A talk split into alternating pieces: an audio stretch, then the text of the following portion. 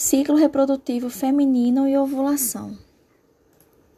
No sistema genital feminino, os ovários são estimulados por um hormônio produzido pela placenta, chamado de gonodotrofina coriônica humana, HCG, e começam a funcionar ainda na fase embrionária. O HCG é um hormônio muito semelhante ao hormônio luteinizante, LH ao nascer, uma mulher possui aproximadamente um milhão de folículos primários, também chamados de primordiais, em cada ovário. A maioria desses folículos se degenera e a mulher chega à puberdade com cerca de 400 mil folículos em cada ovário.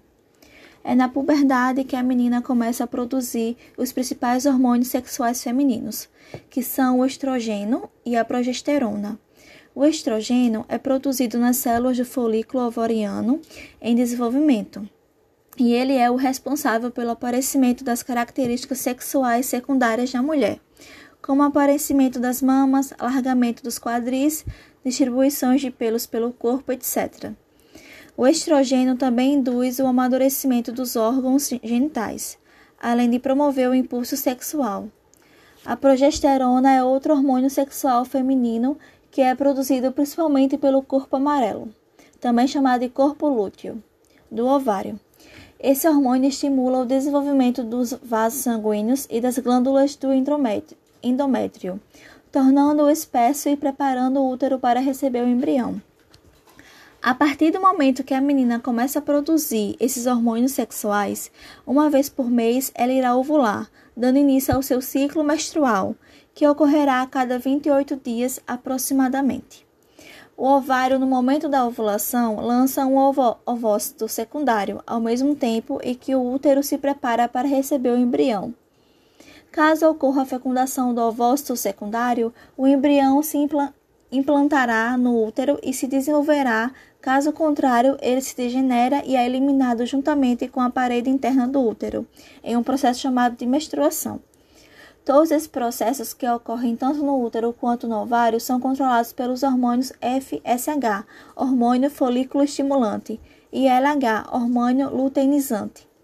A menstruação ocorre quando as taxas de todos os hormônios ficam muito baixas no sangue da mulher e marca o início de um ciclo menstrual. Para fins didáticos, iremos dividir o ciclo menstrual em três fases: a, fa a fase proliferativa, a fase da secreção e a fase menstrual. Na, fa na fase proliferativa, também chamada de fase folicular, o folículo cresce e se prepara pra, para a ovulação. Esse crescimento é estimulado pelo hormônio FSH e, à medida que o folículo cresce, começa a produzir estrogênios, um, gru um grupo de hormônios que estimulam o desenvolvimento do endométrio. Nesse processo, vários folículos são estimulados, mas apenas um deles termina o crescimento, acumulando líquido em seu interior e transformando-se em folículo maduro ou folículo de Graf, de Granf. Ao atingir um determinado nível no sangue, o estrogênio começa a estimular a hipófise, a liberar grandes quantidades de LH e FSH que irão induzir a ovulação, que geralmente ocorre no 14º dia após o início do ciclo menstrual.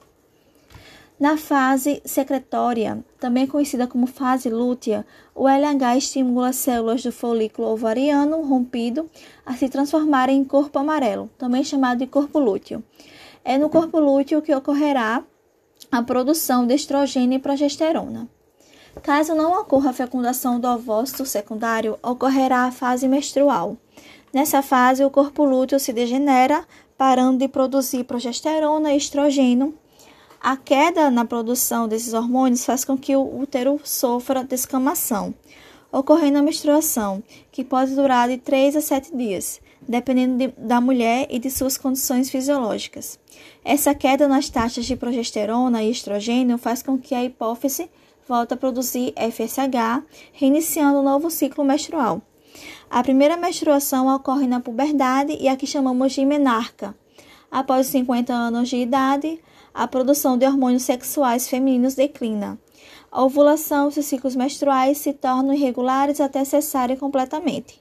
Nessa fase conhecida como menopausa, não há mais atividade reprodutiva no corpo da mulher.